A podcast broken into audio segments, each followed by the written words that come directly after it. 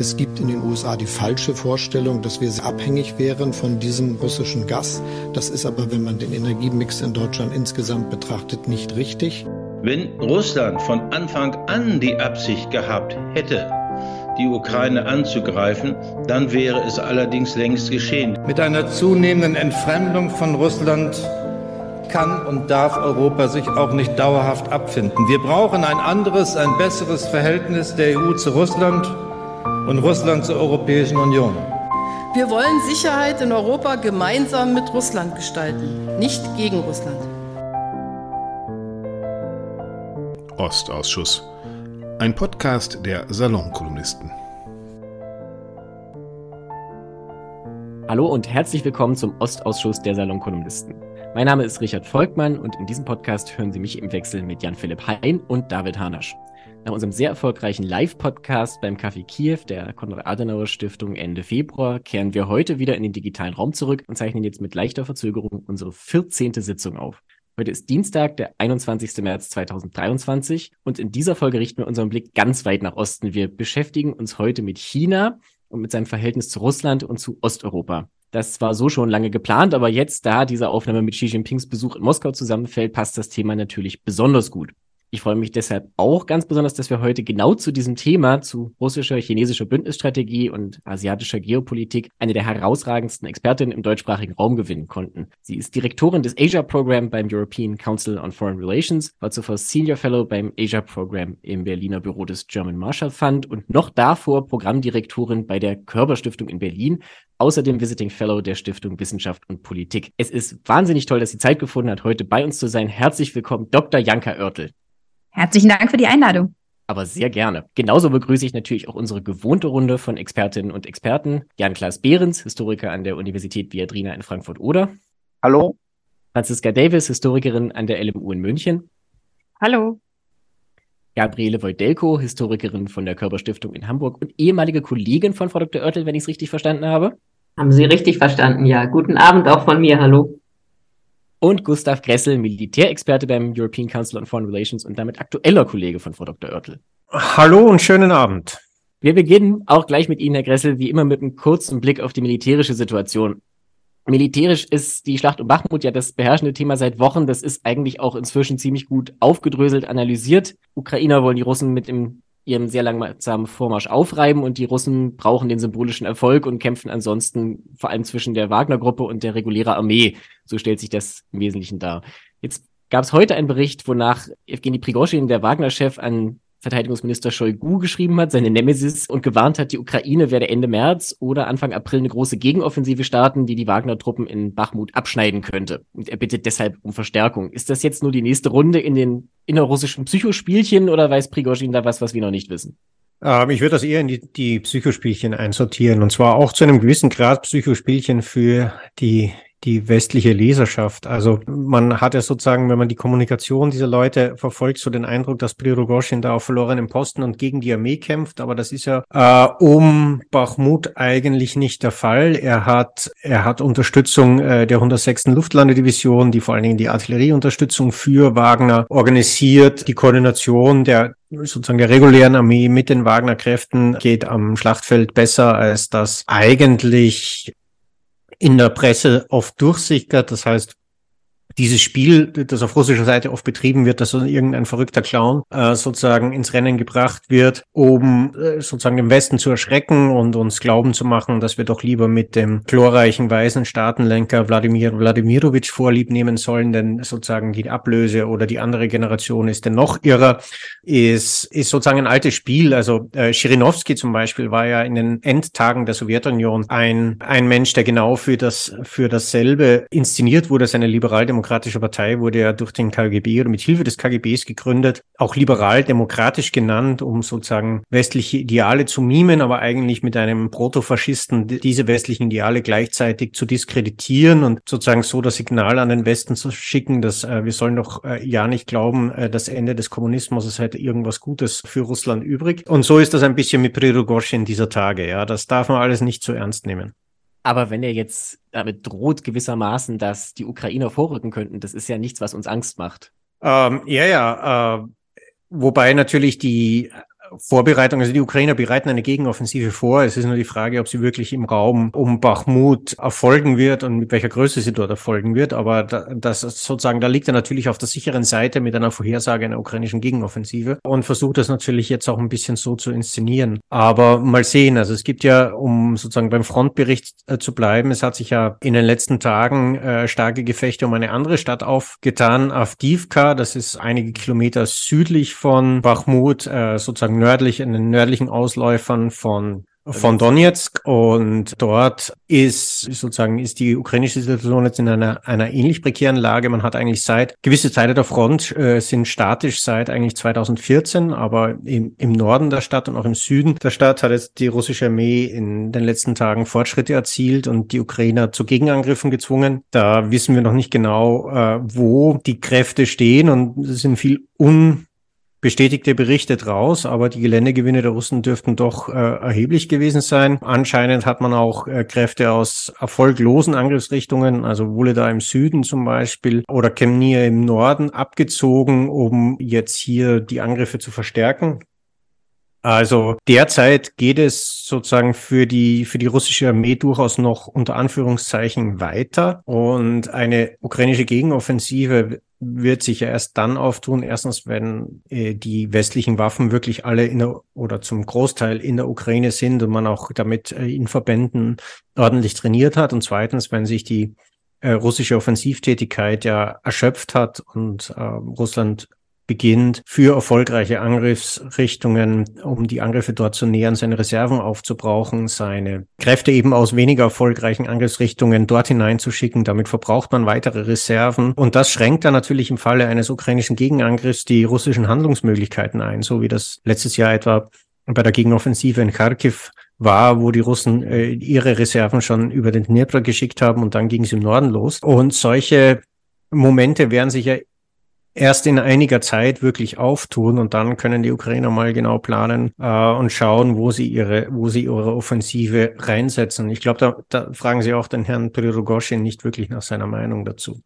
Man muss ja auch bedenken, letztes Jahr wurde diese Offensive ja auch zigmal so entweder angekündigt von der Ukraine oder angedroht von den Russen. Und als sie dann kam, kamen sie für alle einigermaßen überraschend, was glaube ich auch der Sinn und Zweck einer solchen ja. Offensive ist. Dazu vielleicht noch die Frage auf der anderen Seite bei der Ukraine. Wie stehen die momentan in puncto Mensch und Material da? Ich habe mehrfach gelesen, dass auch auf ukrainischer Seite jetzt also immer mehr kampferfahrene Soldaten durch Verletzung oder Tod ausfallen. Wenn man jetzt mal die politische Unterstützung im Westen betrachtet, Panzerentscheidung liegt schon etwas zurück. EU hat sich diese Woche erst auf ein großes Munitionspaket verständigt. Also wie übersetzt sich das alles in reale Lieferungen? Wie stehen die Ukrainer jetzt da? Können die überhaupt in naher Zukunft in so eine größere Offensive gehen oder braucht das einfach noch Zeit?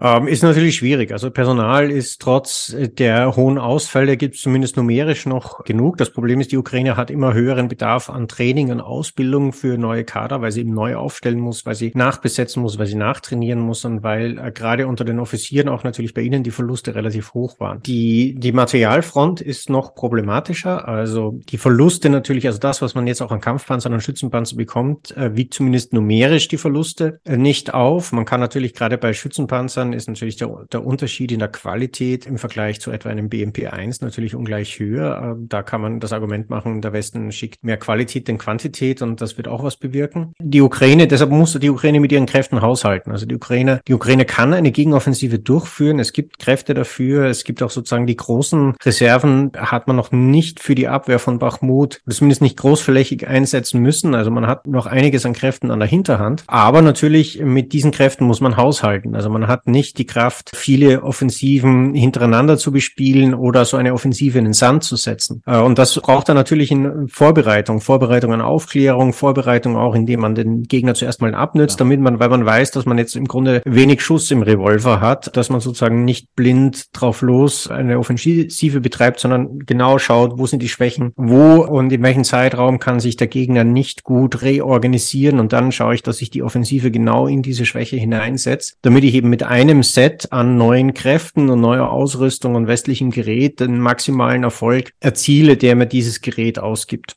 Das ist natürlich ein erheblicher Druck. Den Zeitpunkt darf man dann auch nicht verpassen, wenn ich Sie richtig verstehe. Man muss aber bei allem Leid um die Materialsituation auch sehen, also auch bei den Russen lässt die Artillerie, die Artillerieunterstützung langsam nach und es gibt Klagen über Munitionsknappheit. Bei den Russen gibt es eine mittlerweile eine harsche Knappheit an Schützenpanzern. Da sind auch die Verluste extrem hoch. Es gibt bei einigen Munitionsklassen, sieht man die nicht mehr am Schlachtfeld erscheinen. Also das Problem nach äh, 13 Monaten Krieg äh, ist eben, dass äh, die materielle Situation Situation äh, auf beiden Seiten jetzt eben Verschleißerscheinungen zeigt. Es ist jetzt natürlich die Frage und sozusagen natürlich dann auch der Appell an die europäische Politik, an die deutsche Politik, dass man jetzt nicht nachlässt, äh, dass man natürlich jetzt der Ukraine eben dadurch, dass man sie unterstützt, äh, die Möglichkeit gibt, äh, diese Materialschlacht zu ihren Gunsten zu wenden und mit der besseren Qualität, die ihre Armee hat, hier auch die Quantität der Russen zu schlagen.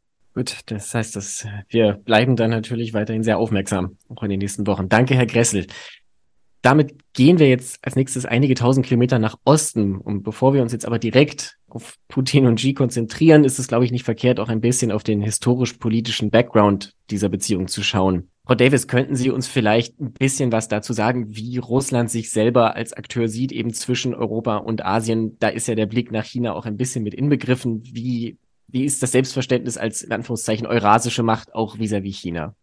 Das ist eine ähm, sehr gute Frage und aber natürlich auch extrem komplex, kann man kaum in so ein paar Minuten darstellen. Äh, aber grundsätzlich ist es so, dass diese, diese, also vor allem seit der, seit der Öffnung des russischen Reiches, wie es sich ja dann genannt hat, äh, unter Peter Ersten im ersten Drittel des ähm, 18. Jahrhunderts, ist ja dieser Bezug zu Europa, also immer diese Frage, ähm, wie steht Russland zu Europa, weil Peter Erste mit seinen Reformen und der Gründung von St. Petersburg und dieser Versuch der technischen Modernisierung und eben dem ja auch erfolgreichen Versuch, Russland als europäische Großmacht zu etablieren. Das mhm. bleibt ja eigentlich bis oder ist bis heute eigentlich ein, eine Politik, die umstritten ist. Also welche Beziehung hat äh, Europa zu Russland? Und die andere Seite dieser Medaille ist natürlich immer die Frage, äh, welche Beziehung hat Russland äh, zu Asien? Oder ist es eine oder oder ist es sozusagen eine eine eurasische äh, Macht? Also diese diese Ideologie hat ja jetzt auch wieder, wobei die sich auch sehr verändert hat äh, oder immer auch andere Ausprägung hatte, hat sich ja bis heute gehalten, wo jetzt ganz stark diese Abwendung wieder von Europa ist. Und ich würde sagen, insgesamt ist diese Bezugnahme zu Europa und dieser auch immer wieder latente Minderwertigkeitskomplex und dieses ähm, Phasen der stärkeren Abgrenzung, Phasen der stärkeren Integration mit Europa eigentlich stärker. Aber für bestimmte ähm, Akteure im, im Russischen Reich ist dann Asien eine, eine Alternative. Also das ist dann aber eben immer Teil eines Abgrenzungsdiskurs von Europa, also vor allem im 19. Jahrhundert, wo ja überhaupt diese ganzen Fragen nach der russischen Identität viel virulenter werden, weil eben so etwas wie eine moderne russische Nationalbewegung beginnt. Da gibt es eben auch diejenigen, die, äh, die sagen, Russland ist eben eigentlich nicht Europa. Ähm, Russland ist äh, eine äh, asiatische Macht oder eben auch ganz oft ist eine äh, Macht zwischen den beiden Kulturen, wenn man es jetzt so fassen will. Und äh, oft sind es auch gerade eben die sehr, äh, die eher konservativen Zaren, also zum Beispiel Nikolaus II., der letzte russische Zar, ist auch jemand, der mit dieser Abgrenzung von Europa, aber allerdings mit einem sehr diffusen Asienbild. Also da äh, ist sozusagen sehr, da kann man jetzt nicht, gar nicht mal sagen, da spielt nur China eine Rolle, sondern es ist irgendwie so ein sehr diffuses anderes zu, ähm, zu Europa. Es spielt auch bei ihm durchaus eine Rolle. Er unternimmt als ähm, Thronfolger eine lange Reise durch Asien und die sogenannten Vostochniki sind dann auch eine intellektuelle Strömung gegen Ende des 19. Jahrhunderts. Gleichzeitig also aber sozusagen. Genau, genau. Äh, und gleichzeitig aber gibt es natürlich auch in Russland dieses Gefühl der Überlegenheit gegenüber Asien. Äh, also das zeigt sich zum Beispiel ganz deutlich im russisch-japanischen Krieg von 1904, 1905, der ja mit einem japanischen Sieg endet. Und das, das ist ein, ein Schock für, für die Eliten, aber es ist auch gerade deswegen eine Demütigung, weil man auch in, in Russland, wie ja insgesamt in Europa zu dieser Zeit, diese Vorstellung davon hat, dass Asien eigentlich unzivilisiert ist und kulturell ja unterlegen. Und äh, insofern ist es, ist es eine extrem ambivalente Beziehung, aber diese, diese, diese eurasische Richtung, die äh, setzt sich dann auch nach dem Zusammenbruch des Zarenreiches 1917, beziehungsweise dann vor allem nach der Etablierung der Sowjetunion, der Gründung der Sowjetunion, wenn viele den eher konservativen russischen Eliten, den Adligen ins Exil gehen, setzt sich dieser Eurasianismus fort. Also wird diese, diese Idee, dass Russland eigentlich eher zu Asien gehört, äh, nicht Teil Europas ist, überlebt in der Immigration Emigration und kehrt dann nach dem Zusammenbruch der Sowjetunion gewissermaßen ins äh, postsowjetische Russland zurück. Inwiefern? In der Sowjetunion hat diese äh, Ideologie ja dann keine äh, große, keine so große Rolle äh, mehr gespielt. Also da war ja dann eher der Anspruch, eben eine globale Gestaltungsmacht zu sein. Äh, und ich meine, das ist dann jetzt jetzt auch wieder ein bisschen gewandelt. Darüber werden wir natürlich sprechen. Also Eurasianismus bedeutet zu unterschiedlichen Perioden äh, auch unterschiedlich, sind dann ganz unterschiedliche Vorstellungen damit äh, verbunden. Aber in der sogenannten weißen Immigration ist es eben eine Richtung und letztlich ist es eine Geistesströmung, die noch aus der Zarenzeit äh, überlebt. Und ähm, Putin ist ja auch letztlich jemand, der, wenn man es jetzt überspitzt formuliert, eigentlich ideologisch dem 19. Jahrhundert näher steht, was die Gewaltbereitschaft, die Gewaltmittel angeht, aber dem, dem totalitären 20. Jahrhundert. Frau Deko.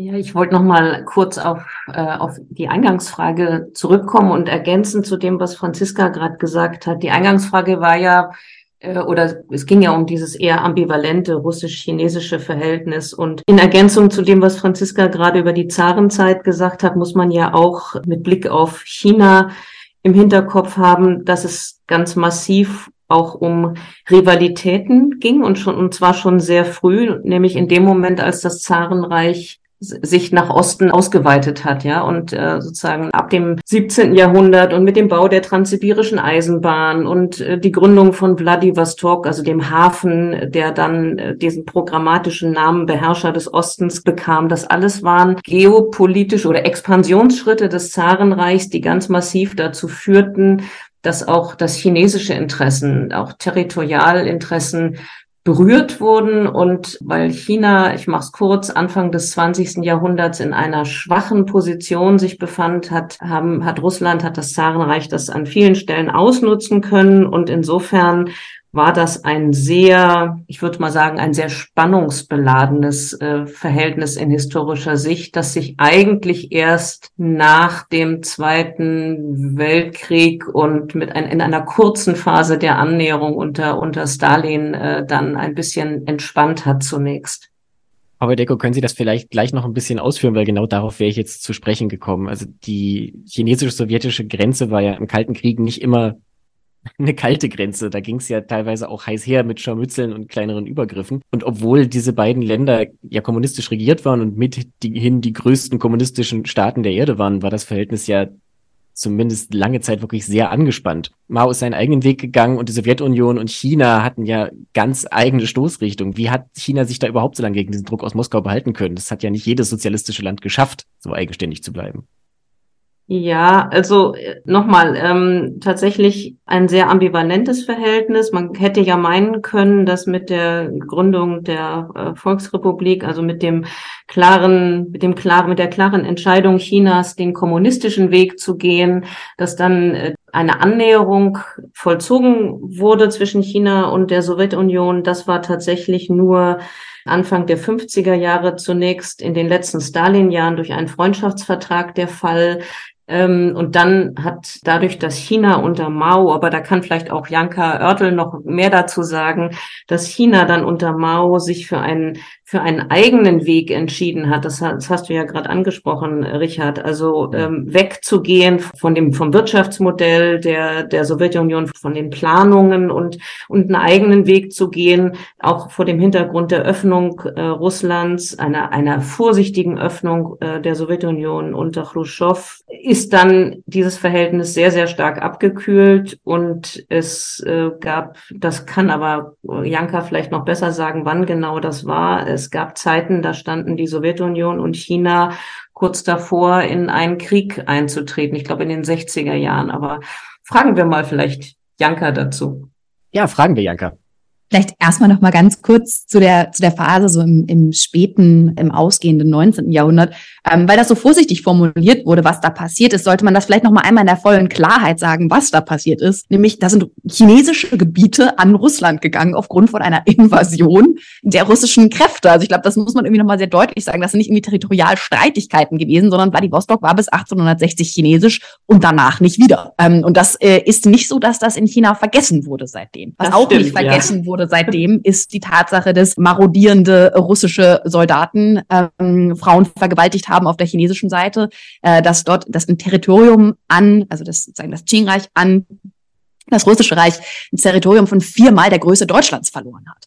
Also das sind alles Sachen, die haben historische Wunden gerissen und das hat seitdem auch nicht, das ist sozusagen seitdem nicht, hat nicht geendet seitdem. Und das muss man immer noch mal wieder betonen, weil das ein Nachbarschaftsverhältnis ist, das wie andere Nachbarschaftsverhältnisse, die wir auch in Europa kennen, durchaus geprägt ist von diesem Auf und Ab, von den Invasionen, die man von der anderen Seite ähm, ja dann befürchten muss, die in Xinjiang zum Beispiel gewesen sind, wo man das immer wieder hatte, das Verhältnis, dass sozusagen das Territorium immer wieder unter Druck kam, aber das chinesische Territorium, und dass es ein Verhältnis war, bei dem China die meiste Zeit äh, das chinesische Reich als einer Position der Schwäche ähm, das, das, dieses Verhältnis sich gestaltet hat und dass das auch was gemacht hat mit der Dynamik zwischen den beiden Ländern. Also nämlich, ähm, dass die Tatsache ist, dass wenn man in dieser Beziehung, aus der man ja nicht rauskommt, weil man diese unglaublich lange Grenze miteinander teilt, dass man in der nur bestehen kann aus der chinesischen Wahrnehmung, wenn man aus einer Position der Stärke kommt. Und das macht ganz viel mit dem Verhältnis, wie es jetzt ist.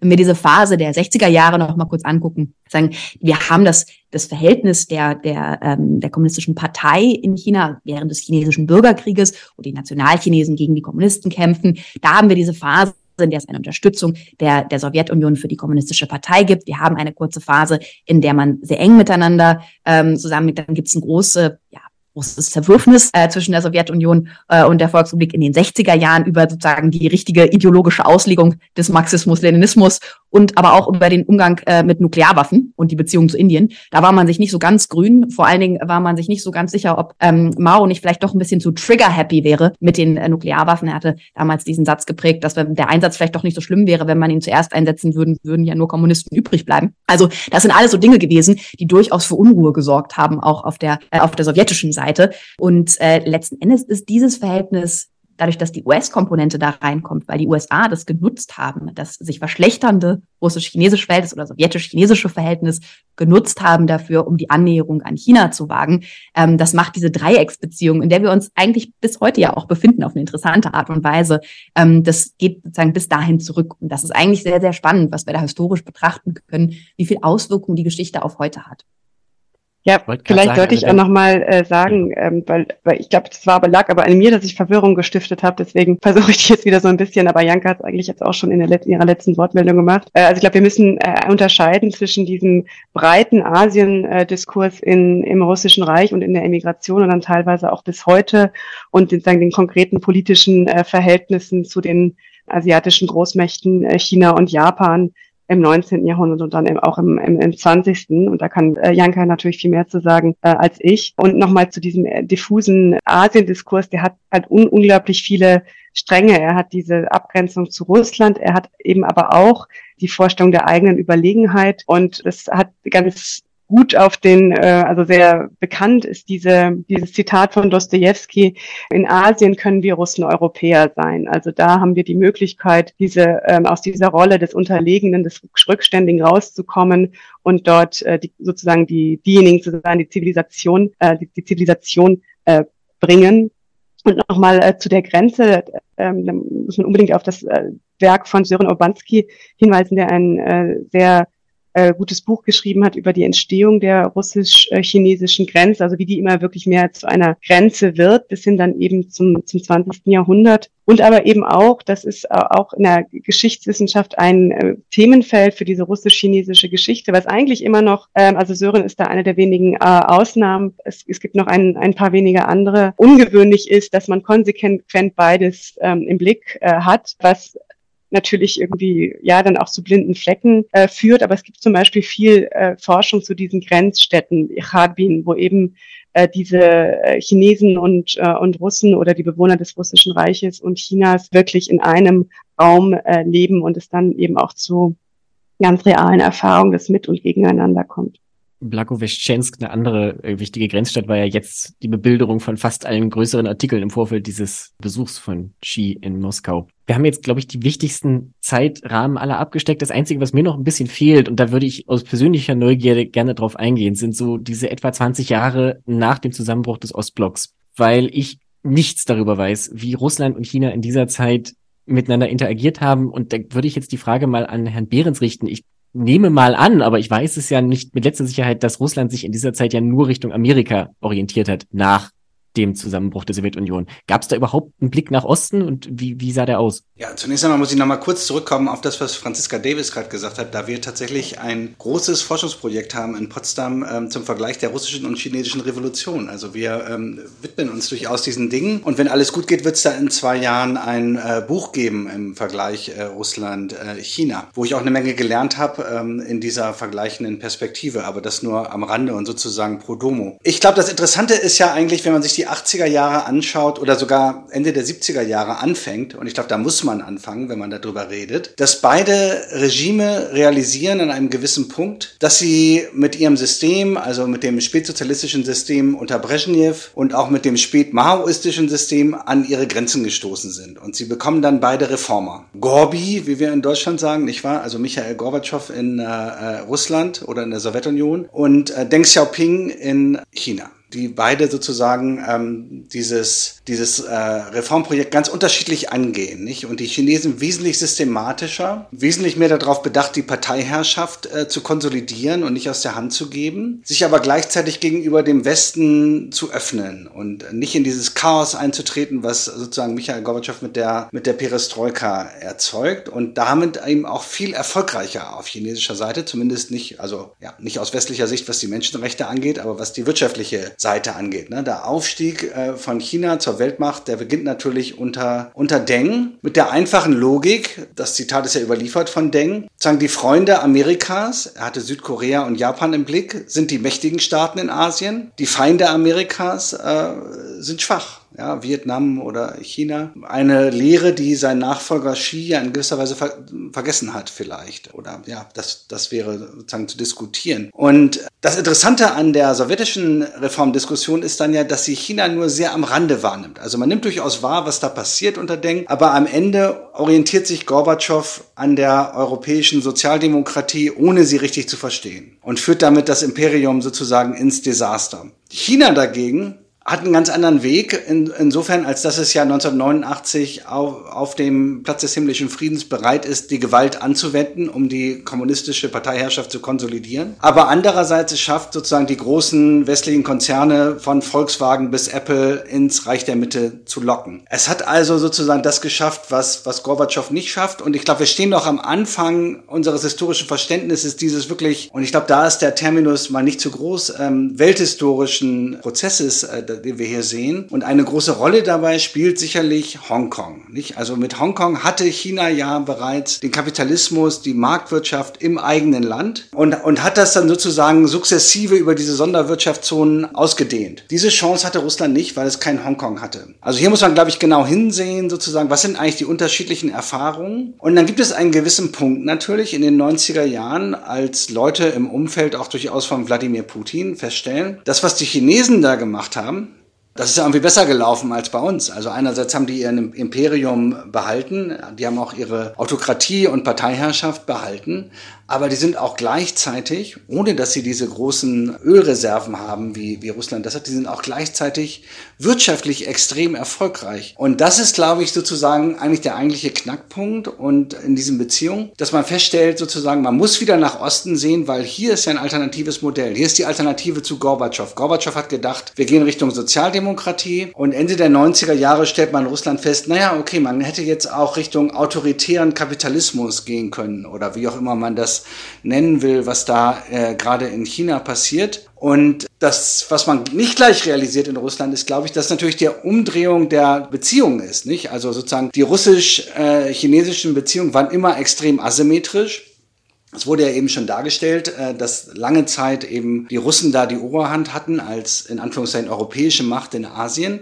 Und jetzt dreht sich diese Asymmetrie um, nicht bis zu dem Besuch sozusagen von Xi jetzt äh, bei Putin. Insofern, als dass plötzlich die Chinesen die Oberhand gewinnen. Und das ist ja eigentlich der historische Prozess, den wir erklären müssen und der uns heute fasziniert. Jetzt habe ich die Vermutung, dass Janka Oertel bei diesem dieser Analyse der Asymmetrie ein bisschen widersprechen würde, nach dem, was wir eben im Vorgespräch hatten. Insofern, als diese klare Überlegenheit äh, der Chinesen da so nicht gesehen würde. Oder bin ich, liege ich da falsch? Ich glaube, da gibt es so ein ganz paar Punkte, in denen ich ansetzen würde. Also erstmal, glaube ich, muss man so ein bisschen die Linearität der Erzählung auf der chinesischen Seite Vorsicht mit Vorsicht betrachten. Für mich ist die Frage 1989 China ähm, sehr wichtig und die zeigen die, die Frage, was ist da eigentlich in China passiert? Was ist die Entscheidung, die da getroffen wurde? Wie ist der Juni 1989 in China gelaufen? Und wie hat sich der Rest des Jahres 1989 mit Blick auf die Sowjetunion, mit Blick auf ähm, Deutschland, mit Blick auf die DDR entwickelt, etc.? Wir haben hier eine, ein, ein ähnliches Schicksalsjahr sozusagen, in dem aber die Entscheidungen ganz andere sind, die getroffen werden von der jeweiligen politischen Führung. Und in, auf der chinesischen Seite wird nach intensiven internen Diskussionen sich eben für eine Durchsetzung der Macht äh, mit Gewalt und eine Niederschlagung der Demokratieprozesse entschieden. Also wir haben ein, eine alternative Entwicklung, die eine, ja, die sozusagen den, die Lehren aus 1989, die sind einfach ganz andere, die gezogen wurden. Und es ist sehr wichtig, deutlich zu unterstreichen, dass Xi Jinping das persönlich eben auch so sieht, dass die Analyse des Zusammenbruchs der Sowjetunion eines der Hauptstudienfächer sind, ähm, dass man in der chinesischen kommunistischen Partei sehr, sehr intensiv ja, diskutiert, äh, bespricht, analysiert hat, um rauszufinden, was ist da eigentlich passiert. Und die Sichtweise, die Ding sehr deutlich gemacht hat, ist, niemand war manns genug in der Sowjetunion, um dafür aufzustehen, die Macht wirklich durchzusetzen und die Macht bei der Partei zu halten. Und das ist sozusagen der, der fundamentale Punkt, zu sagen, wenn man die Macht erhalten will, dann muss man sie zentralisieren, dann muss die Partei die Macht durchsetzen. Sobald die Partei anfängt, die Macht zu verlieren, wird das System auseinanderbrechen. So kann es nicht funktionieren. Und das ist die Lektion, die aus 1989 getroffen wurde. Deshalb ist auch diese Form zu sagen, wir haben hier so eine Spezialform autoritärer Kapitalismus oder was auch immer. Wir müssen ein bisschen genauer hingucken, was da in China passiert. Wir haben Phasen der ökonomischen Liberalisierung, wir haben aber keine Phasen der politischen Öffnung. Ähm, wir haben eine Phase der, wir haben jetzt unter Xi Jinping eine Phase der extremen politischen und der ökonomischen Zentralisierung. Wir haben eine Illusion eines Marktes. Wir haben die Illusion von einer Marktwirtschaft. Wir haben aber eigentlich nie eine wirkliche Marktwirtschaft. Wir haben nie einen wirklichen Markt. Ähm, wir sind nur alle der Illusion auf den Leim gegangen, auch im Westen sehr gerne und haben uns bereichert an der Illusion des Marktes und sehen jetzt, das echte Resultat und sehen jetzt mehr das, was sozusagen im Kern darin steckt. Ähm, das ist eben immer noch einfach eine, ja, eine marxistisch-leninistische Partei, die hochideologisch ist, die hochzentralisiert ist und die ganz stark davon überzeugt ist, dass sie ein überlegenes Modell damit präsentieren kann und in einen echten Systemwettbewerb eingetreten ist. Und deswegen ist das, das Verhältnis ein jetzt, das wir jetzt sehen zu Russland, ein, ein besonders Spannendes, weil hier eine Möglichkeit geschaffen wird, durch die Beziehung zu Russland die eigene Machtposition, die eigenen strategischen Interessen im Systemwettstreit mit den USA zu verbessern. Das heißt, Russland hat hier eine Rolle, die aber wichtig ist, die eben nicht die Rolle eines Juniorpartners ist, weil dieses Verhältnis über einen ja einen simplen Ausdruck in Handelsstatistiken und wer ist hier eigentlich, wer hat hier eigentlich das größere Bruttoinlandsprodukt äh, und wer hat hier eigentlich die tolleren technologischen Produkte. Das geht weit darüber hinaus. Es geht um Russlands geopolitische und geostrategische Rolle für China und das bedeutet für die chinesische Führung sehr, sehr viel mehr als die Frage, was kann man eigentlich aus Russland importieren, was kann man nach Russland exportieren, was sind die eigentlich, sind die eigentlich yesterday's hero oder sind die eigentlich ein, ein wirtschaftlich wichtiger Player langfristig? Ähm, sie sind für die chinesische Führung derzeit der zentrale und der wichtigste Partner. Und das sieht man eben auch daran, dass heute und gestern der Besuch, der erste Besuch nach dem Neubeginn der Amtszeit als die dritten Amtszeit als Präsident äh, Xi Jinpings der erste Staatsbesuch nach Moskau geht. Das heißt, der, ich zitiere jetzt mal die Süddeutsche heute, Besuch beim kleinen Bruder, Zitat Ende, ist eigentlich so eine europäische Projektion. Die Chinesen sehen das gar nicht zwingend so, sondern da ist sozusagen, steht die strategische Verbindung im Vordergrund, unabhängig davon, wer jetzt genau welche Position bekleidet. Wie gesagt, wie ich schon vorhin gesagt hatte, es geht um eine Position der Stärke und Russland aus einer Position der Stärke zu begegnen. Ähm, das ist keine alte Völkerfreundschaft, die da stattfindet und keine alte Verbrüderung, die da ist, sondern das ist auch immer ein vorsichtiges Verhältnis gewesen. Und aus der chinesischen Perspektive macht es mehr Sinn, dieser Beziehung aus einer Position der Stärke zu begegnen. Aber ich wäre eben sehr vorsichtig, so Label zuzuschreiben wie kleiner Bruder. Denn aus der chinesischen Perspektive ist es natürlich vernünftig. Je stärker man sein kann, ähm, desto stärker will man auch werden in diesem Verhältnis. Je mehr man dieses Verhältnis dominieren kann, desto besser ist das. Aber es ist keine aus der Perspektive heraus, einfach keine, keine Beziehung, in der man sagt, ach, die Kleinen und die sind nichts wert und letzten Endes brauchen wir die doch kaum noch, sondern der strategische Wert Russlands für China ist nach wie vor extrem hoch. Dann gehe ich jetzt gleich mal auf die nukleare Option mit der nächsten Nachfrage. No pun intended. Ist es dann auch sozusagen nur eine Vermutung von uns Europäern, dass Xi Putin in diesem Krieg wirklich stoppen könnte, wenn er es wollte? Das ist eine ganz, ganz wichtige Frage. Das ist auch eine zweiteilige Frage. Das eine ist, könnte die chinesische Führung der russischen Kriegsmaschinerie den Geldhahn zudrehen? Ähm, mhm. könnte die chinesische Regierung durch eine Verringerung der Handelsbeziehung, durch eine Nichtlieferung von Lastwagen bis zu ähm, Body Armor oder ähm, auch äh, Drohnen den Kriegsverlauf sagen, mit beeinflussen? Könnte die chinesische Führung wirtschaftlichen Druck auf Russland ausüben? Ja, ganz klar. Momentan wählt sie das nicht zu tun. Das ist, das ist, eine, das ist eine Entscheidung. Ähm, das wird bewusst unterstützt. Könnte die chinesische Führung dazu, also könnte Xi Jinping persönlich Putin dazu bringen, Gebietsabtretung anzuerkennen und seine Waffen niederzulegen und zu sagen, ah, wir, wir gehen jetzt einfach wieder zurück und das war's, Entschuldigung, war auch nur ein Fehler. Das glaube ich nicht. Das ist einfach eine, das ist was, wo, wo wir wiederum das aus, dem, aus der westlichen Perspektive, glaube ich, den wirtschaftlichen Druck und den politischen Druck miteinander verwechseln. Es hängt miteinander zusammen, ja, aber ich glaube, man kann das nicht eins zu eins ineinander übertragen. Es ist nicht dasselbe. Und da sind sich, glaube ich, auch, dass sich die chinesische Führung auch ihrem begrenzten Einfluss bewusst. Janka, darf ich, darf ich dich mal was fragen? Ich, ich bin ganz fasziniert, wenn ich dir zuhöre. Und du hast vorhin ja sehr klar gemacht, dass das, das historische Verhältnis zwischen Russland und China eins war, wo die chinesische Seite lange in einer Position der Schwäche war und wo sie auch viel russische Übergriffe und äh, du hast über die, über die Verwalt Vergewaltigung von Frauen durch russische marodierende Soldaten gesprochen, über Territorialverluste. Glaubst du, dass dieses Thema Revanche eines ist, was auch äh, aus chinesischer Perspektive wichtig ist, äh, jetzt für mit Blick auf Russland? Ich komme drauf, weil Michael Thumann gerade kürzlich so dieses Buch über Revanche als Motiv des russischen Präsidenten geschrieben hat. Also glaubst du, dass es für für China auch so eine Art ja, Revanche oder Wiedergutmachung ist, äh, jetzt diese Stärke? Also historisch, also es ist auf jeden Fall eine historische Wiedergutmachung, wenn man jetzt aus einer Position der Stärke heraus agieren kann. Die Frage, die noch nicht beantwortet ist, meiner Meinung nach, ist, was sich daraus übersetzen lässt in tatsächliche Zugeständnisse, die die russische Führung irgendwann an China machen müsste. Also Dinge, die aus chinesischer Perspektive interessant wären.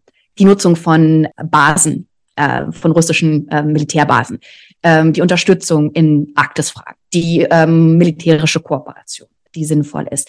Das heißt, das sind für mich Fragen, bei denen es großes Zögern auf russischer Seite bis 2014 gab, ähm, China eben auch sehr stark zu unterstützen. Also zum Beispiel, da kann Gustav sicherlich noch mehr zu sagen, was die Lieferung von hochtechnologischen Rüstungsgütern angeht, also die 35 die S400. Das waren Dinge, die gerne, die, die Chinesen gerne kaufen wollten von Russland. Da gab es großes Zögern. Und erst nach der Verschlechterung des westlichen Verhältnisses, des Verhältnisses zwischen Russland und dem Westen, ähm, nach der Annexion der Krim, ist da, das ist da sozusagen die Möglichkeit geschaffen worden, dass diese Exporte stattgefunden haben. Da gibt es wirklich so eine Hinwendung Russlands auch zu China. Und seitdem gibt es eine deutliche Intensivierung verschiedener Kooperationsformate und vor allen Dingen eine wirtschaftliche Annäherung und eine stärkere militärische Kooperation. Das, was wir da sehen zwischen China und Russland, wir müssen das auch mal so ein bisschen benennen vernünftig. Da finden gemeinsame Manöver statt, in denen Interoperabilität getestet wird, äh, in denen Interoperabilität geübt wird, in denen versucht wird, von chinesischer Seite auch Erfahrung, Einsatzerfahrung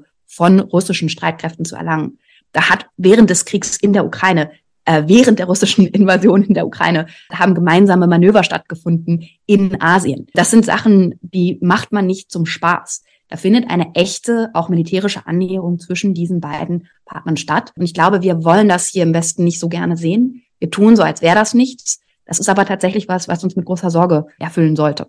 Ich nehme diese Anregung jetzt direkt mal auf und wende mich nochmal an Herrn Gressel. Wie ist das militärische Verhältnis zwischen China und Russland? Wie hat es sich in letzter Zeit entwickelt und welche Eskalationsstufen können, dürfen, sollen wir da erwarten? Die Frage richtet sich natürlich an Sie genauso wie an Frau Oertel, aber ich greife jetzt mal Ihre Anregung auf und richte die Frage zunächst mal an Sie.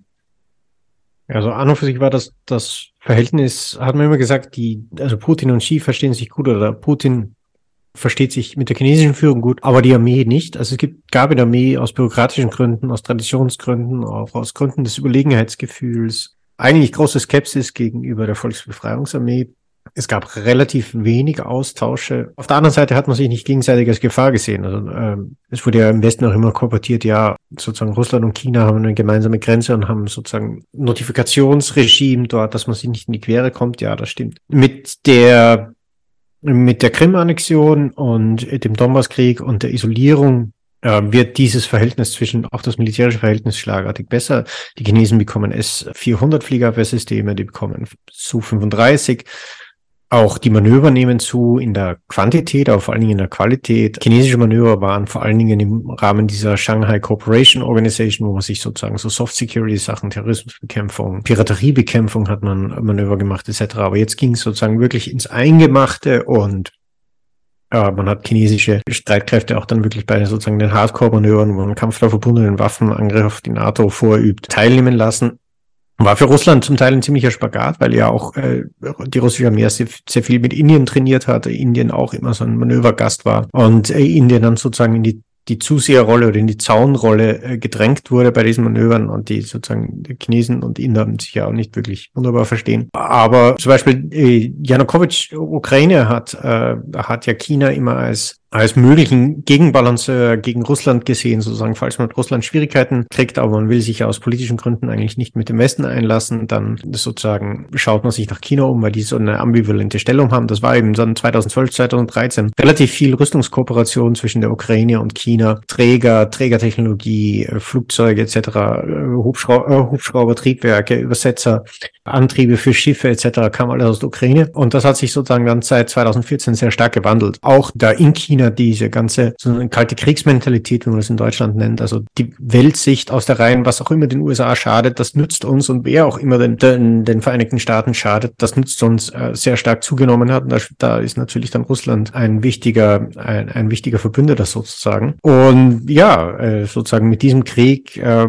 intensiviert sich das nochmal. Allerdings muss man auch sagen, sozusagen die, die Trumpf, die militärische Trumpfkarte, die Russland gegenüber China hatte, das war ja immer die, die sozusagen, dass man sagt, ja, also die chinesische Armee ist größer und sie wird auch technisch moderner als die russische Armee, aber die russische Armee hat Kriegserfahrung, sie ist in Syrien, sie weiß, wie man Krieg führt, sie hat äh, sozusagen, sie ist besser geführt, sie ist flexibler geführt, sie hat sich modernisiert aus dem, von der kommunistischen Massenarmee, äh, die, die Volksbefreiungsarmee hatte in den Armeereformen 2016 sehr stark die, diese New Look äh, Reformen der russischen Armee imitiert und und ja, äh, jetzt stellt sich natürlich heraus, dass, äh, dass sozusagen das Ganze mehr ein ein Papiertiger war. Äh, interessant auch, es waren ja viele Embedded Journalists, also Journalisten, die mit Truppen mitgehen, aus chinesischen Medien bei den, bei den russischen Truppen dabei. Und Russland hat ja sehr stark gehofft, dass man China jetzt auch sozusagen demonstrieren kann, wie also die überlegene russische Militärmaschinerie jetzt die Ukraine in kürzester Zeit verspeist. Und deshalb hat, hat auch das chinesische Auditorium und vor allen Dingen die militärische Führung, weil diese Journalisten sind ja Journalisten unter Anführungszeichen, die hatten ja natürlich auch den Auftrag, das sehr genau und sachkundig mitzuschneiden entscheiden, was die Russen da treiben und was da gemacht wird, dieses militärische Debakel der, der ersten Phase des Krieges mitbekommen. In dem Sinn äh, ist sozusagen natürlich jetzt äh, rein militärisch gesehen die russische Stellung in diesem, in diesem Tandem äh, stark geschwächt. Daran anschließend dann gleich die Folgefrage wieder an Sie und an Frau Oertel. Ich frage gerade heraus, wie bewerten es die Experten? Welche Art von Waffenlieferungen von China an Russland gibt es schon und welche hat man zu erwarten? Also Janka, du kannst gerne äh, meine Liste noch ergänzen. Von dem, was ich weiß, ähm, sind das in erster Linie also Reifen, Ersatzteile für für Fahrzeuge sind, sind das äh, Mikrochips, die in erster Linie über chinesisches Territorium geschmuggelt werden, aber nicht unbedingt äh, chinesischen Ursprungs sind. Vorprodukte, also chemische Vorprodukte, um danach Sprengstoff herzustellen, um sie in Granaten zu gießen, um Treibmittel herzustellen für Munition. Es gibt jetzt sozusagen erste Meldungen über Drohnen, die eingesetzt wurden. Es gibt auch Meldungen, dass chinesische Munition hier und da eingesetzt wurde. Die Frage ist nur, ich konnte noch nicht verifizieren, ob das wirklich gelieferte Munition ist oder ob Russland irgendwo in der dritten Welt äh, Munition aufgekauft hat, die für russische Waffen einsetzbar ist. Da fällt natürlich viel chinesische Munition runter. Mhm. Und sonst ist es auch so, dass, äh, dass man natürlich viel munkelt und äh, fragt, inwieweit die Lieferungen anderer nur möglich sind, weil sie chinesische Unterstützung haben. Also zum Beispiel bei den Iranern ist es so, dass die Vorprodukte eben für Feststoffflugkörper, für viele, äh, die, die äh, Subkomponenten für viele Drohnen etc., dass das alles aus China kommt und dass natürlich, wenn China kein Interesse hätte, dass da Iran Russland mit Munition und Kampfmitteln unterstützt, dass man das natürlich abstellen könnte, was äh, China nie getan hat und jetzt auch nicht tut. Und das gleiche gilt für Nordkorea. Also Nordkorea hat ja wieder mal Nahrungsknappheit und die Armee wird rausgeschickt in die Felder, um äh, bei der Ernte zu helfen. Gleichzeitig liefert Nordkorea äh, Munition an Russland und stellen die natürlich die, alle die Frage, ob hier nicht einfach Ladungen an Munition aus China nach Russland gekarrt werden, dort eine andere Lackierung bekommen und dann werden sie weitergeschickt und das fällt etwas ab für, für das Regime in Pyongyang. Die waren ja lange Zeit Drehscheibe für illegale Waffen, die aus Russland in den Rest der Welt und vor allen Dingen in den Iran verkauft wurden. Und jetzt äh, kann man das natürlich auch, auch äh, sozusagen in die andere Richtung spielen. Aber da weiß Janka, kannst du das noch ergänzen? Du willst es noch ergänzen? Fällt dir mehr ein? Ich dachte nur gerade, als du gerade so sprachst, das ist so ein bisschen so ähm, Ringtausch Chinese-Style. Ähm, ne? Das funktioniert eben auch auf eine andere Art und Weise. Ähm, und da kann man natürlich dann immer so diese Illicit Networks äh, dann auch nutzen dafür, dass man die Beziehungen zu so Staaten hat, mit denen man ganz hervorragend genau solche Dinge tun kann. Ähm, und Iran und Nordkorea sind da besonders wichtig. Dafür brauchen wir uns keine Illusionen darüber machen, dass es durchaus die Bereitschaft dafür gibt, hier auch militärisch zu unterstützen auf der chinesischen Seite, aber dass das eine Kosten-Nutzen-Analyse ist. Momentan offensiv und sichtbar größeres Gerät oder Munition zu liefern, würde eine mögliche Sanktionsreaktion nach sich ziehen aus dem Westen. Und das ist, was ganz klar ist, ist, die Peking sich nicht ohne Not selbst schaden will. Und nicht in einer Position Putin sieht, als dass er das jetzt unbedingt braucht, um die nächsten zwei Tage zu überstehen. Das heißt, es keine Not gibt, genau diese Dinge jetzt zu tun, dass wir aber in eine Situation kommen können, in der möglicherweise Putin selbst, also seine Führung, nicht nur das, es darum geht, dass er den Krieg verliert, sondern auch darum, dass er selber wackelt im Amt und dass das nochmal eine ganz neue Dynamik in Sachen Munitions- oder Rüstungslieferung auf chinesischer Seite auslösen wird. Ganz wichtig ist auch immer wieder zu betonen, dass, dass das nichts Neues ist für China, Rüstung auch in Krisengebiete zu liefern. Entgegen der Rhetorik, äh, die die chinesische Seite uns gerne immer glauben lassen möchte, dass sie sowas niemals tun würden, äh, ist das einfach faktisch nicht korrekt.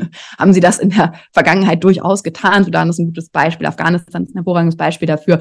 Aber auch diese schlichte Frage, wenn Freunde gefragt haben, befreundete Staaten gefragt haben. Dann hat China durchaus geliefert. Und dann kann er auch Pakistan noch nennen und Nordkorea noch nennen. Und zur äh, nuklearen Proliferation brauchen wir dann auch nicht viel sagen. Das heißt, diese Illusion, dass, dass, dass China also ganz unbeteiligt und neutral und sich niemals einmischen würde, das ist was, was, äh, was man uns gerne glauben lassen möchte, was aber einfach faktisch nicht stimmt. China ist einer der größten Rüstungslieferanten weltweit, äh, vor allen Dingen auch bei Munition, auch bei Kleinwaffen etc. Die sind überall in allen möglichen Konflikten unterwegs, diese Waffen. Ähm, das heißt, da hat Gustav vollkommen recht, das sind genau Sachen, die man eben auch auf allen Märkten kaufen kann. Ich glaube, es ist einfach momentan klar, dass das, was der Westen versucht, die USA und Europa, sozusagen sowas wie eine Abschreckung aufzubauen, die Kosten für eine mögliche offene Lieferung von Rüstungsgütern von China nach Russland möglichst hoch zu treiben. Das scheint noch zu funktionieren. Die Frage ist, wie lange das der Fall ist. Ich glaube, da ist auch so ein bisschen so eine Unklarheit da. Ich finde es sehr spannend in der Debatte, wenn man mit europäischen Politikerinnen und Politikern spricht. Momentan ist die Diskussion immer die, ja, und wenn, also sollte China Waffen an Russland liefern, dann würde ja, würden ja die USA China sanktionieren. Was machen wir denn dann? Und da muss man ja eigentlich durchaus mit einem gewissen, mit einem gewissen Zynismus sagen, Moment, also unser größtes Problem ist dann in so einem Fall nicht, dass die russische Kriegsmaschinerie signifikant von chinesischen Rüstungsgütern profitieren würde, sondern dass die USA China sanktionieren wo ist denn eigentlich da die europäische Agency? Wo stehen wir als Europäer da? Ist das nicht in unserem Interesse auch, uns Gedanken jetzt proaktiv darüber zu machen und auch deutlich an Peking zu signalisieren, dass ein solcher Schritt absolut inakzeptabel wäre und uns nicht darauf zu verlassen, zu sagen, wir können da bislang noch nichts sehen und wir gucken mal, was die Amerikaner so tun. Also das wäre so ein typischer Fall von Gustav, das ist ja für unseren, äh, für unseren Laden, in dem wir arbeiten, immer so ein Hauptthema, aber europäische Souveränität, da lässt hier das einiges an, äh, zu wünschen übrig. Das kann man nicht anders sagen. Das heißt, das ja, wird momentan noch nicht mit der nötigen, mit dem nötigen Ernst vorbereitet oder gesehen, verstehe ich das richtig? Ja, vor allen Dingen nicht mit dem nötigen Nachdruck signalisiert wird an Peking, dass das eine absolut rote Linie ist und dass man sich über Sanktionen jetzt schon konkret Gedanken machen würde und dass es eben dann nicht nur um drei oder vier Rüstungsunternehmen geht, die sonst mit nichts was zu tun haben und wo die Kosten für Europa keine sind, sondern dass man willens und bereit wäre, in so einem Fall auch Kosten für die eigene Wirtschaft in Kauf zu nehmen, um eine starke Abschreckung, ein starkes Abschreckungssignal zu senden. Es gab ja eigentlich diese Präzedenz, dass man ja Sanktionen gegen iranische äh, Firmen verhängt hat, weil sie eben Waffen und Munition und Kampfmittel an Russland verkaufen. Und das hätte man eigentlich sozusagen auch stärker rhetorisch ausbauen können mit so einer Generalabschreckung, äh, dass man sozusagen sagt, ähm, es wird nicht nur der Iran sein, sondern wer auch immer sich hier sozusagen äh, auf die Bühne begibt, der wird von uns dementsprechend gleich behandelt mit, äh, mit anderen Staaten wie Belarus, wie Russland etc. Ähm, äh, das, also diesen, diesen Wink mit dem Zaunfall, den hatten wir in Peking schon schon wahrgenommen, aber ich glaube nicht, dass die, dass man in Peking die, das, den Eindruck hat, dass die Europäer da wirklich ernste treibende Kraft dahinter werden, also den Europäern wirklich so in, bis in letzter Konsequenz ernst ist. Aber ja, äh, man ist ja immer gerne positiv ich würde nochmal vielleicht auf Russland selbst schauen, in Bezug auf jetzt dieses chinesisch-russische Tandem, da die Frage an die Osteuropa-Historiker. Ich meine, Putin galt ja früher mal als jemand, der äh, gerne langfristig strategisch denkt und unabhängig davon, wie die Chinesen das Ganze sehen, kann ja Putin eigentlich nicht zufrieden sein mit der Art und Weise, wie sich diese Beziehungen jetzt ich nehme das Wort in den Mund, asymmetrisch entwickeln. Hat er da irgendeine Form von Plan noch? Gibt es da mittlerweile ein, eine Art Backup, nachdem ja dieser eben skizzierte Fall der, des schnellen und überzeugenden Sieges über die Ukraine nicht zustande gekommen ist? Also ähm, jetzt mal ganz generell gesprochen, äh, kann man ja, hat man ja wirklich im letzten Jahr äh, gesehen, dass Putin eben nicht mehr strategisch klug äh, handelt. Äh, also das war ja auch lange Zeit das Missverständnis im Westen, diese, diese Vorstellung, dass wir es da eigentlich mit einem rationalen Herrscher äh, zu tun haben. Und deswegen ist auch, obwohl es immer deutlicher wurde in den letzten Jahren vor der Totalinvasion auch nicht gesehen worden, dass dass er tatsächlich sich auf einer historischen, pseudohistorischen Mission sieht, äh, den, den Fehler, als den er die staatliche Existenz der Ukraine sieht, rückgängig zu machen und und abgesehen davon, dass es natürlich ein verbrecherischer Angriffskrieg ist, äh, unglaublich vielen Opfern, war es ja auch einfach ein dummer Fehler. Also Putin hat ja, äh, wenn man es jetzt mal zynisch formuliert, ohne Not seiner Herrschaft einer wirklichen Gefahr ausgesetzt. Und das hatte er ja bis dahin eigentlich nicht getan, obwohl er auch immer ähm, sehr brutal und als Krieg als Mittel der Politik und auch Krieg als Mittel der Innenpolitik vor allem gesehen hat. Also wir, das können wir Moment ja eher nur, eigentlich nur vermuten, aber die Vermutung liegt ja doch nahe, dass er wirklich nicht damit gerechnet hat, dass dieser Krieg lange dauert äh, und dass da sozusagen eine Grand Strategy eigentlich äh, nicht, also würde ich vermuten, vielleicht sehen das die anderen anders, äh, eigentlich nicht mehr existiert. Das hat eine gewisse Logik, ja. Also einfach Augen zu und durch und hoffen, dass es auch mit Abhängigkeit von anderen Akteuren wie China nicht zu schlimm wird. Jetzt gebietet es die Chronistenpflicht, dass wir anlässlich dieses Besuchs auch zumindest ganz kurz auf diesen, in Anführungszeichen, Friedensplan von China eingehen. Ich würde das aber gerne etwas weiterfassen mit der Frage, wo sieht sich China eben in diesem, dieser angeblichen Rolle als Vermittler? Also einerseits steht man ja unverbrüchlich an der Seite Moskaus, auf der anderen Seite hat man ja diesen Plan, oder diese lose Standortbestimmung vorgelegt. Ist es ernst, dass man da tatsächlich als Makler auftreten möchte oder ist das eine Art Feigenblatt, damit man dann hinterher sagen kann, wir haben es ja versucht, aber die Ukrainer wollen einfach nicht? Frau Oertel, Frau Wödelko, Herr Behrens. Also ich würde uns einfach vielleicht mal ganz kurz anfangen. Momentan ist die, ist die Perspektive relativ klar, dass das ein Feigenblatt ist, dass es keine ernsthafte Vermittlerrolle geben kann, dass, ähm, dass diese Illusion natürlich besonders genährt wird von dem Saudi-Iran-Deal. Das ist nochmal eine ganz andere Frage. Aber ich glaube, es ist, geht eher darum, dass das eine Signalwirkung hat an andere Staaten. Das ist eine Signalwirkung an den globalen Süden. Ähm, das ist kein Messaging, was unbedingt an uns in Europa gerichtet ist, vielleicht noch zum Teil, aber es ist vor allen Dingen Messaging, das eben an den globalen Süden gerichtet ist, das an die Ukraine gerichtet ist, das an Russland gerichtet ist. Aber kein, äh, das ist nicht gedacht dafür, sozusagen die USA und äh, Westeuropa zu überzeugen darin, dass ähm, China den die ultimative Idee für den Frieden hat, sondern es ist das Signal, das gesendet wird an all die Staaten, die ja auch Konsequenzen äh, dieses Krieges zu spüren haben, dass China versucht, da was zu tun. Und diese Idee, das auch so einzuordnen im Rahmen der globalen Sicherheitsinitiative, die von chinesischer Seite ja gestartet wurde, es hat was von so einer sehr, ja, sehr weichen Form der internationalen Ordnung, die sich China vorstellen kann, damit zu tun. Ähm, das ist ein Angebot, was an die Welt gemacht wird. Das ist aber so eins voller Ambiguität und das sorgt dafür, dass jeder Staat eigentlich da ein bisschen reinprojizieren kann in diese Projektionsfläche chinesische Ordnung, ähm, was er so gerne möchte. Ähm, und damit ist das ein ganz attraktives Angebot äh, für die meisten. Man sagt, man weiß, dass man nicht, im globalen Süden äh, gibt es viele Staaten, die sagen, wir wollen nicht mehr amerikanisch dominierte Weltordnung haben. Wir wollen, dass das alles multipolarer wird und wir wollen alle da drin eine Rolle spielen. Und dann sagt die chinesische Führung, ja, und das wollen wir auch. Und die haben jetzt gerade in ihrem gemeinsamen Statement auch mit den Russen über wahren Multilateralismus gesprochen. Über da habe ich auch, da bin ich auch drüber gestolpert. Also das war ja wirklich das Wort des Tages. Das kam ja ständig vor. Alles ist multipolar multipolare Ordnung ganz wichtig, der wahre Multilateralismus ist wichtig, die Demokratisierung internationaler Beziehungen, das ist seit Jahren jetzt schon sozusagen der Duktus, der in diesen gemeinsamen Statements gewählt wird, um so eine alternative Realität aufzubauen und zu sagen, das was eigentlich, wir füllen diese Begrifflichkeit mit neuer Bedeutung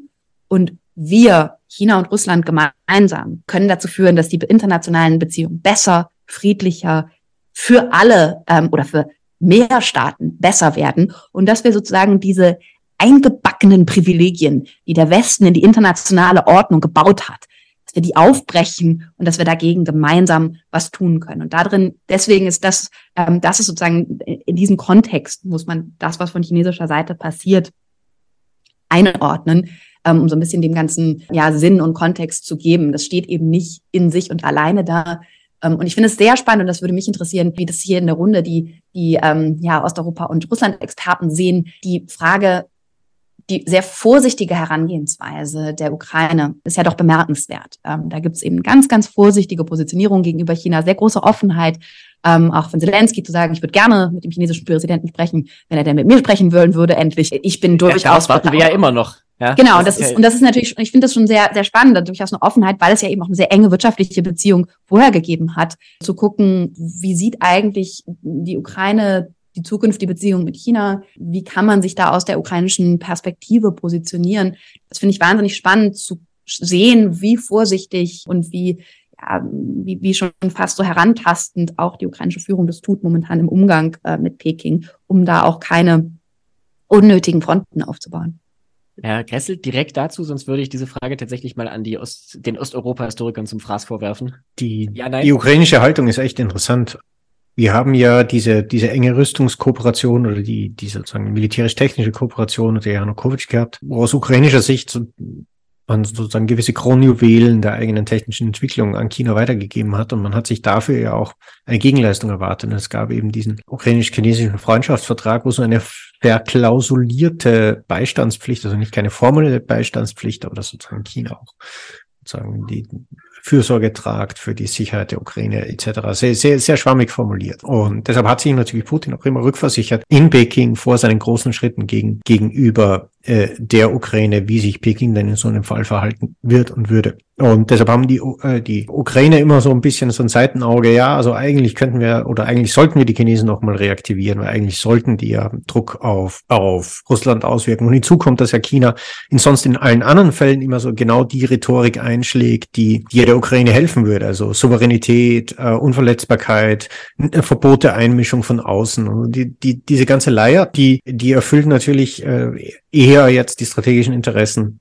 äh, der Ukraine als die Russlands. Aber die Chinesen werden immer leiser gegenüber der Ukraine. Das Telefonat Kulebas mit seinem chinesischen Amtskollegen war sehr durchwachsen, um es höflich zu, zu sagen. Und China hat auch die informellen Kontakte mit der Ukraine weitgehend runtergefahren bzw. eingestellt. Und die Ukrainer reden mittlerweile eigentlich mehr mit den Belarussen als mit den Chinesen reden. Und das ist eigentlich schon sehr verwunderlich und zeigt auch, wie, wie, wie, wie stark eigentlich in der chinesischen Sicht Russland äh, eine Priorität genießt und dass man sich sicher nicht wegen der Ukraine in Moskau einen, sozusagen mit Moskau einen Dorn einfahren lassen will. Und ich glaube, das nochmal vielleicht da nochmal einzuhaken, ganz kurz. Es ist so wichtig, nochmal zu betonen, dass man das ja auch hätte einfacher haben können. Also, dass man sich aus der chinesischen, von der chinesischen Seite aus gerade eine Situation manövriert hat, die gar nicht so besonders vorteilhaft ist. Denn man hat sich in die Situation manövriert, dass wenn man vor Monaten ein Telefonat zwischen Zelensky und Xi Jinping erreicht hätte und die gleichen Plattitüden wie alle anderen, die mit Zelensky gesprochen haben zu diesem Zeitpunkt, einfach dort noch einmal gelassen hätte und da vielleicht noch ein Telefonat gemacht hätte und noch mal so ein paar Plattitüden gelassen hätte. Jetzt hat man jahrelang nicht gesprochen, hat diesen riesigen Erwartungshorizont aufgebaut, dass dann da jetzt irgendwas auch geliefert werden muss. Das macht es ja um, umso schwieriger, ein solches Gespräch zu führen. Ähm, das was, wo ich sagen würde, da hat, hat die chinesische Führung einfach eine Chance verpasst am Anfang, dieses Gespräch rechtzeitig zu führen. Herr Behrens, Sie hatten sich noch gemeldet. Ja, Ehrlich gesagt finde ich diese Konstellation nicht so verwunderlich, wenn man sich sozusagen nochmal vor Augen führt, was die eigentlichen Interessen sind und wie diese Mächte agieren. Nicht? Also wir haben ja es äh, bei, bei Russland und auch bei China mit revisionistischen Mächten zu tun, die die Weltordnung und auch die europäische Ordnung verändern wollen. Und wir haben es bei der Ukraine mit einem Nationalstaat zu tun. Und dementsprechend verhandeln, also verhalten sich diese Mächte auch in dieser Konstellation und äh, nach ganz unterschiedlichen Logiken. Nicht? Also die einen eben nach ihren imperialen Logiken, nach ihren Logiken, ähm, die Ordnung verändern zu wollen und äh, die anderen nach dieser westlichen, nach dem westlichen Versuch letztendlich ähm, das Völkerrecht und, und auch die, die nationalstaatliche Ordnung zu verteidigen. Und ich glaube, wenn man sich auf diese ganz fundamentalen Dinge konzentriert, dann bekommt man eigentlich ein relativ einfaches Bild, äh, aber auch ein sehr stimmiges Bild von den Beziehungen zwischen diesen drei Mächten Russland, Ukraine und China. Es ist die Pein eines Moderators, dass er eine gut laufende Diskussion manchmal beenden muss. Aber jemand, der diesen Podcast abends beginnt, sollte ihn fertig gehört haben, bevor die Sonne wieder aufgeht. Deswegen muss ich an dieser Stelle jetzt leider erstmal einen Cut machen. Ich danke aber allen Beteiligten sehr, sehr herzlich für diesen unglaublich vielfältigen Austausch. Es gibt tausend Themen, die wir noch nicht angesprochen haben. Wir haben nicht über die Seiten, neue Seidenstraße gesprochen. Wir haben nicht über die nukleare Option gesprochen. Es sind so viele Fragen, die man eigentlich noch hätte anbringen können. Aber das werden wir vielleicht zu anderer Gelegenheit nachholen. Jetzt kommen wir zu den Rubriken, ohne die ja keine Folge vollständig wäre. Wir lassen jetzt mal das Ungesagte für den Moment noch ungesagt und kommen zum Literaturtipp. Da hat Jan-Klaas Behrens diese Woche eine brandneue Publikation für uns. Der Ostausschuss Literaturtipp. Ja, die brandneue Publikation heißt die Moskau Connection und frei nach Woody Allen könnte man sie auch nennen, was sie schon immer über Gasgert wissen wollten und sich nicht zu fragen trauten. Denn das ist eigentlich das, äh, was in diesem Buch verhandelt wird. Sicherlich wieder ein Must-Read für, für große Kreise der deutschen politischen Klasse von äh, Ralf Stegner über Frau Schwesig bis hin zu, ja, ich würde sagen, allen führenden Sozialdemokraten in Niedersachsen und Mecklenburg-Vorpommern und auch darüber hinaus. Aber das Buch und ich glaube, das ist die eigentliche Stärke, weist auch über die Sozialdemokratie hinaus auf größere Zusammenhänge in der deutschen Politik. Es ist ein sehr, sehr gelungenes Buch der beiden FAZ-Journalisten Reinhard Bingner und Markus Wehner. Markus Wehner ist auch Osteuropa-Historiker und früherer Moskau-Korrespondent der FAZ und insofern jemand, der sich wie der, wie der Fisch im Wasser bewegt in dieser Materie. Das Buch ist wirklich brillant geschrieben. Es ist, wenn es sowas in deutscher Sprache überhaupt gibt, ein Page-Turner. Alle Kapitel sind spannend. Es ist sowohl historisch als auch aktuell und es behandelt ein ganz großes Thema, nämlich den Verlust von Integrität, würde ich sagen, in der deutschen und europäischen Politik. Wenn man es gelesen hat, muss man sich fragen, wie war das eigentlich möglich? Nicht? Man fühlt sich ja fast um beim Thema dieses Podcasts zu bleiben, in eine postsowjetische Konstellation versetzt. Es geht um Macht und Männerbünde, um Alkohol, um informelle Treffen, sogar Verbindungen zur organisierten Kriminalität. Und das alles, jetzt halten Sie sich fest, in Hannover, also in der deutschen Provinz. Aber das macht es vielleicht besonders spannend. So ist das Buch einerseits eine Lokalstudie, andererseits ein Sittenbild und darüber hinaus auch noch ein Abriss der deutschen Russlandpolitik. Wir erfahren viele Details über das Krökeln, AK Kickern in Hannoveraner Kellern. Beim Lesen stellt sich manchmal eine gewisse Fremdscham ein über die deutschen Eliten. Man erfährt Dinge, die man vielleicht ahnte, aber nicht unbedingt wissen wollte. Und es ist natürlich der große Verdienst der beiden Autoren, dies alles zusammengetragen und so kompakt und unterhaltsam dargestellt zu haben. Doch es sei auch gesagt, dieses Buch kommt leider ohne einen großen Whistleblower aus. Es zeigt zwar Strukturen immer wieder auf, aber es dringt nicht so tief in sie ein, wie man sich das vielleicht manchmal wünschen würde. Es konzentriert sich zu Recht auf Hannover, auf das Netzwerk um Gerhard Schröder. Doch wir müssen auch konstatieren, die deutsche Russlandpolitik ist natürlich mehr als nur die Krökel-Connection, obwohl manche ihrer Vertreter noch heute hohe Staatsämter innehaben. Die Fragen, die sich für mich stellen, sagen über das Buch hinaus wären, was ist eigentlich mit dem Auswärtigen Amt und der Tradition Genschers? Was geschah eigentlich nach 2006 in Merkels Kanzleramt? Hatte Angela Merkel so etwas wie eine russlandpolitische Strategie? Die Erklärung, dass sie nur keinen Konflikt mit der SPD wollte äh, und deshalb zu äh, Nord Stream gestanden hat, greift mir doch deutlich zu kurz. Und es stellt sich die Frage, ist die Kanzlerin eigentlich jemals innerlich aus der deutsch-sowjetischen Freundschaft ausgetreten oder hatte sie Angst vor Putin? Was sind hier eigentlich die Beweggründe? Das bleibt ein bisschen offen, doch zusammengefasst sage ich absolute Leseempfehlung, unbedingt äh, kaufen. Hier lernt man, was man wissen muss über die Männernetzwerke in der deutschen Sozialdemokratie, über den spektakulären Verlust von westlichen Werten, übrigens seit Beginn der 1980er Jahre. Und ähm, es stellt sich dann die größere Frage in der SPD, wie erklären wir eigentlich äh, Lafontaine, Schröder und Scharping, warum waren sie eigentlich so attraktiv? Wie konnten sie diese Partei übernehmen und prägen für eine lange Zeit. Aber darüber hinaus gilt es nun weiter die Forderung, denke ich, nach Aufarbeitung, auch auf nationaler Ebene der deutschen Russlandpolitik voranzutreiben. Denn es bleibt bei mir doch der Verdacht, dass wir erst die Oberfläche des russischen Einflusses in Deutschland sehen. Wir brauchen also weitere Instrumente, um im Auswärtigen Amt, im Wirtschaftsministerium und auch im Kanzleramt tiefer zu bohren, um auch die Strukturen von Korruption wirklich freizulegen. Und zurück zum Thema vielleicht von heute. Ich glaube, dann kann man auch etwas über die Zukunft unserer China oder auch unserer Iran-Politik lernen, wenn man sozusagen diese Strukturen dieser Russland-Politik besser versteht. Also zusammengefasst, Moskau Connection lesen, viel lernen, unterhalten werden, aber auch weitere Aufarbeitung fordern. Vielen Dank, Jan-Klaas Behrens. Die Moskau Connection, das Schröder-Netzwerk und Deutschlands Weg in die Abhängigkeit von Reinhard Bingener und Markus Wehner ist vergangene Woche bei CH Beck erschienen und kostet 18 sehr gut angelegte Euro. Am Ende der Sitzung bleibt uns wie immer noch der Bar der Woche und den präsentiert uns in dieser Woche Gabriele Wojdelko.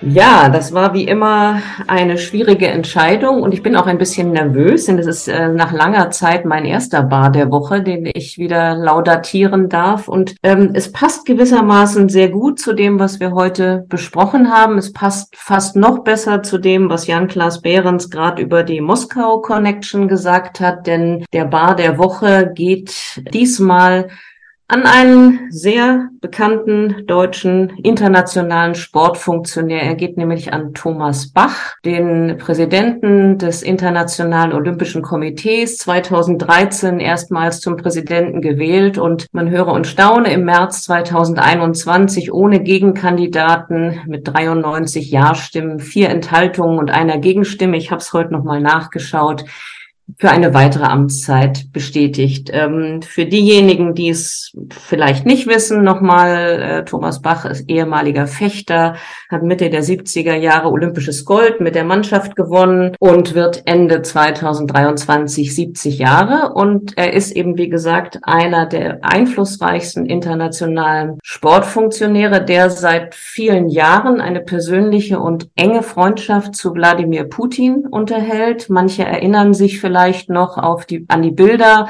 von äh, Bach und Putin nebeneinander auf der Tribüne der Olympischen Winterspiele in Sochi 2014. Das war ja nun nach der russischen Annexion der Krim und nach dem Beginn des Kriegs in der Ostukraine.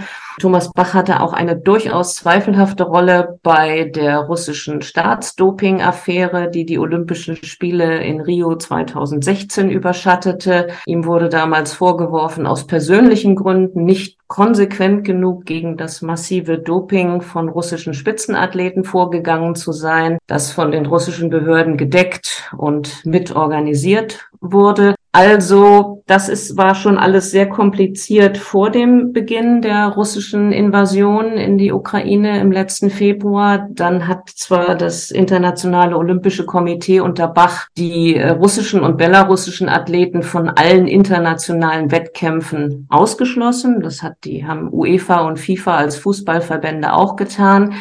Nun hat allerdings Herr Bach und das IOC sich im März 2023, also ganz vor kurzem, vor einigen, ich glaube vor einer guten Woche war es, aus der Deckung gewagt und hat vorgeschlagen, Sportlerinnen und Sportler aus Russland und Belarus als neutrale Athleten, das heißt also ohne äh, Flaggen oder nationale Kennzeichen bei den Olympischen Spielen 2024 in Paris wieder antreten zu lassen. Das hat herbe Kritik hervorgerufen, breite internationale Kritik, äh, jegliche Kritik äh, hat sich der Präsident des IOC als Einmischung in den Sport verbeten und ich fand ein Zitat besonders besonders schön als Historikerin. Ich, äh, ich zitiere das kurz. Er hat gesagt in einem äh, Interview, die Geschichte werde zeigen, wer mehr für den Frieden tut. Diejenigen, die versuchen, Grenzen offen zu halten und zu kommunizieren oder diejenigen, die isolieren und spalten wollen. Und dass diejenigen, die isolieren und spalten wollen, sind nach seinem Verständnis diejenigen, die eben die, den Vorschlag des IOC kritisieren. Also für diese Haltung jetzt äh, zu den russischen und belarussischen Athletinnen und Athleten bei den Olympischen Spielen 2024 in Paris, für jegliche Abschottung gegenüber einer mehr als berechtigten Kritik an der Entscheidung des IOC und auch für seinen persönlichen russlandfreundlichen Kurs der vergangenen Jahre hat sich aus meiner Sicht der IOC-Präsident Thomas Bach den Bar der Woche mehr als verdient. Und ich bin fast versucht, ihm mit Blick auf die langen Linien, die wir schon, äh, die ich versucht habe zu schildern, äh, den Bar der Woche für sein Lebenswerk zu verleihen. Eine hohe Ehrung. Vielen Dank, Frau Woldelko. Von mir an Sie, einem Spalter an den anderen. Das war's dann mit der heutigen Sitzung des Ostausschusses. Ich danke noch einmal sehr herzlich unseren Expertinnen und Experten und natürlich ganz besonders unserem Gast, der fantastischen Janka Oertel, dafür, dass sie sich die Zeit genommen hat. In zwei Wochen hören Sie an dieser Stelle David Hanasch und wenn Sie so lange nicht warten mögen, schauen Sie gern auch auf salonkolumnisten.com vorbei. Wir freuen uns über gute Bewertungen auf der Podcast-Plattform Ihrer Wahl und alle geschätzten Journalistenkollegen möchte ich an dieser Stelle einladen, sich ein Beispiel an Martin Benninghoff von der Frankfurter Rundschau zu nehmen und uns vielleicht zur Abwechslung eine Podcast-Kritik zu widmen, gerne auch eine wohlwollende. Wer nicht schreibt, der kann auch spenden, auch das auf der erwähnten Webseite. Und damit sage ich danke, dass Sie heute zugehört haben. Mein Name ist Richard Volkmann und für heute verabschieden sich Gabriele Wojdelko auf Twitter zu finden unter @wojdelko. Franziska Davis bei Twitter zu finden unter @efdavis. Jan-Klaas Behrens bei Twitter unter @jcbehrens. Gustav Gressel zu finden unter Twitter auf Gressel Gustav. Es gibt einen anderen Account unter gleichen Namen, den legt mein Handy immer automatisch an und der ist nicht in Betrieb. Ja, vielen Dank, dass ich dabei sein durfte. Janka Oertel vom European Council on Foreign Relations unter Twitter zu erreichen unter Oertel-Janka. Vielen Dank und bis zum nächsten Mal.